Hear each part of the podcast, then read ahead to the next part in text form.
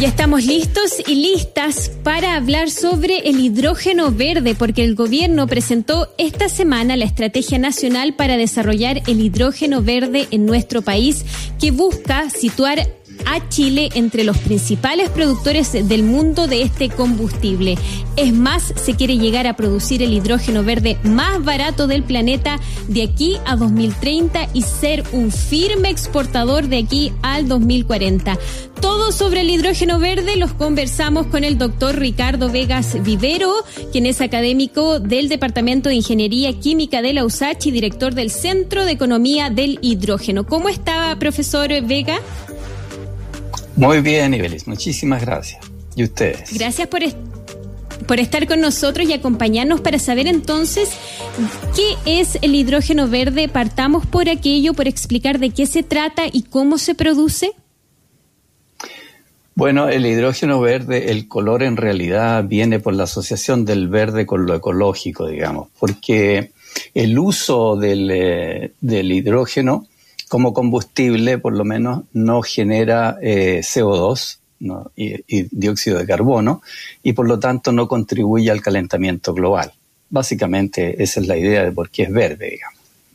Pero así también eh, existe hidrógeno de otros colores, hidrógeno azul, hidrógeno negro y yo diría que el 80% o más del, eh, del hidrógeno que se produce hoy día, que asciende a 60 millones de toneladas, es eh, gris o bastante negro, digamos, por lo menos un 16%, un 11% es producido con carbón y eso es absolutamente negro. Porque no es ecológico, entonces no es amigable con el medio ambiente. ¿Y cómo se produce el hidrógeno verde entonces? ¿Cómo pasamos de producir este hidrógeno gris o incluso negro a un hidrógeno verde? ¿Cómo lo podemos hacer en nuestro país? Eh, es que porque produce por reformado del petróleo y de los hidrocarburos en general y por lo tanto intervienen ahí moléculas orgánicas que al final de cuentas cuando se produce la reacción de producción del hidrógeno generan CO2.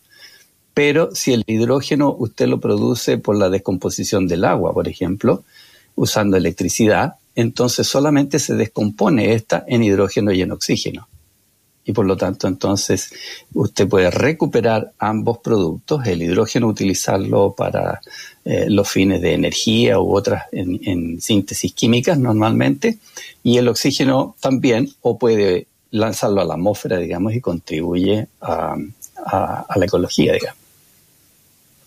Ahora, ¿qué hace entonces que nuestro país, profesor Vega, se esté presentando como una potencia en el futuro en la producción de hidrógeno verde y quiera transformarse, como ya lo hemos escuchado de las autoridades, de aquí al 2040 en un firme exportador de hidrógeno verde? ¿Qué nos hace entonces pensar que los recursos que tenemos disponibles en nuestro país pueden ayudarnos a conseguir esa meta? Como el hidrógeno verde se produce entonces por em, eh, una electrólisis, ¿no es cierto?, em, del agua. Entonces damos energía eh, como principal insumo para esa descomposición.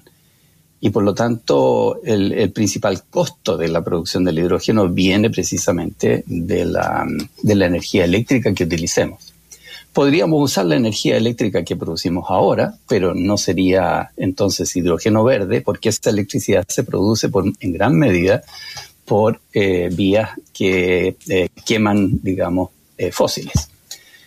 Pero si nosotros usamos entonces el sol para a través de una celda fotovoltaica producir la electricidad, entonces no estamos contaminando para la generación de la energía eléctrica y tampoco contaminamos después con el uso del hidrógeno. Y como Chile tiene en el mundo el mejor potencial de la, de la radiación solar, entonces es que tenemos ventajas competitivas frente a otros países. Eh, tenemos eh, esa radiación solar además ubicada en la zona desértica, o sea, la ubicación de los palenes no compite con la Tierra por otros eh, usos. Y mm, esta, esta mayor radiación permite que entonces que con menos paneles, y con una mejor eficiencia, obtengamos un, hidrógeno que puede llegar a ser bastante más barato que el producido en otras zonas que como tienen menos radiación van a requerir más paneles solares con menores eficiencias, etcétera, con menores eh, factor de planta que se llaman las horas útiles de, radiación, entonces se va a producir más caro.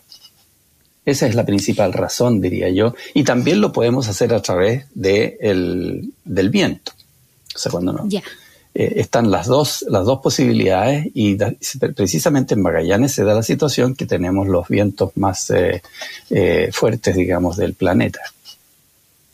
Entonces, profesor, ¿es posible cuando ya esta innovación y el desarrollo del hidrógeno verde esté más maduro, también haya escalado su proyección, que podamos reemplazar, por ejemplo, el hidrógeno verde en las actividades en que hoy ocupamos petróleo para su realización? Esa es precisamente la idea, Ibelice. O sea, en este minuto las economías mundiales en gran medida giran en torno al petróleo o los, eh, en general los hidrocarburos fósiles. Y la idea entonces es reemplazar esos hidrocarburos fósiles por hidrógeno en todas las actividades que sea posible. Indudablemente va a haber un periodo de transición porque eh, no es posible cambiar de un día para otro toda una economía, ¿no es cierto? Eh, eh, el foco, digamos, de la economía. Pero en esta transición creemos que el hidrógeno puede tomar un papel bastante relevante, reemplazando parte del diésel, por ejemplo, en algunas actividades como las actividades mineras, y sobre todo con la condición que se le está exigiendo a esta actividad que se base a verde, digamos ya no quieren, la gente quiere cobre verde, el mundo quiere cobre verde. Y por lo tanto, entonces pensamos que el hidrógeno va a tener un papel bastante relevante en esta transición energética.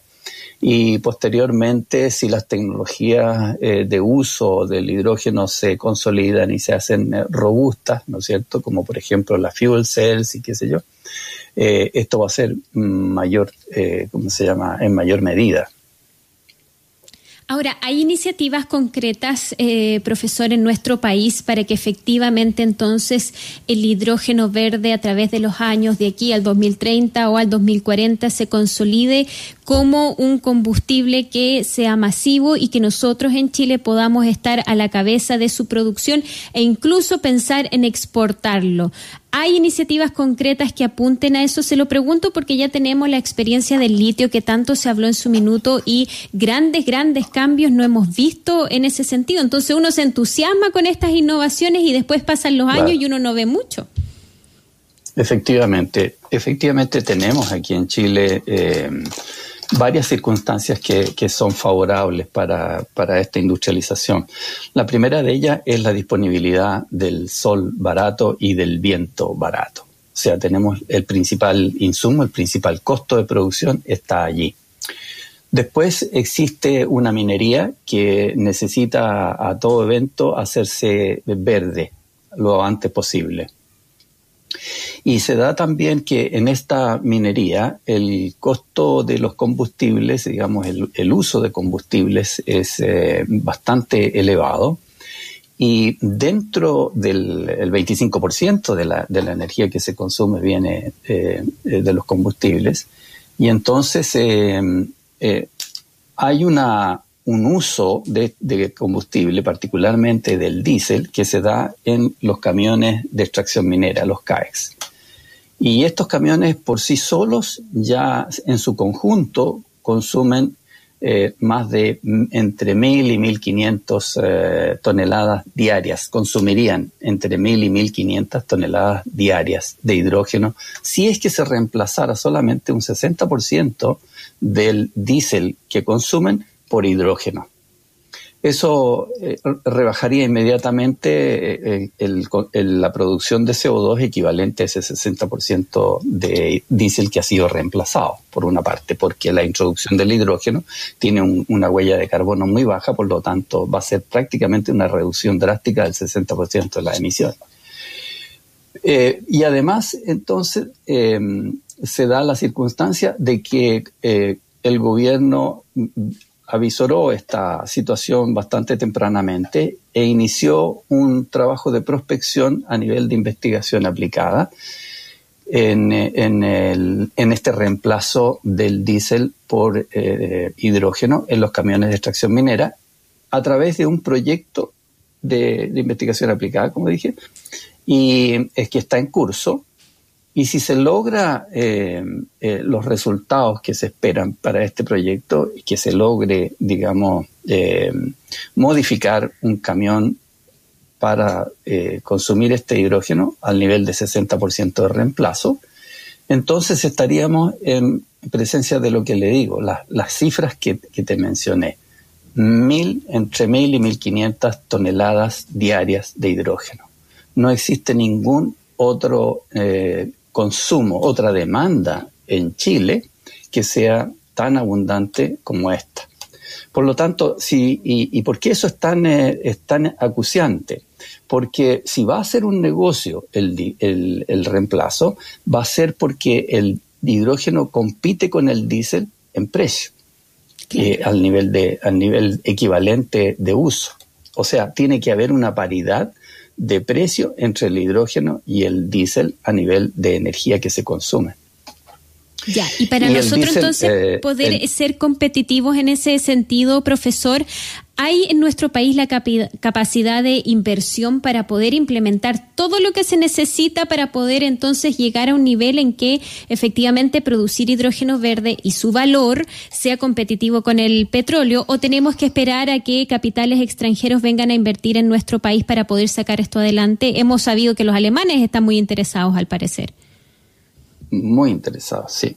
Eh, eh, la verdad es que en términos de, financiamiento y qué sé yo, eh, el, asunto es bastante complicado, digamos.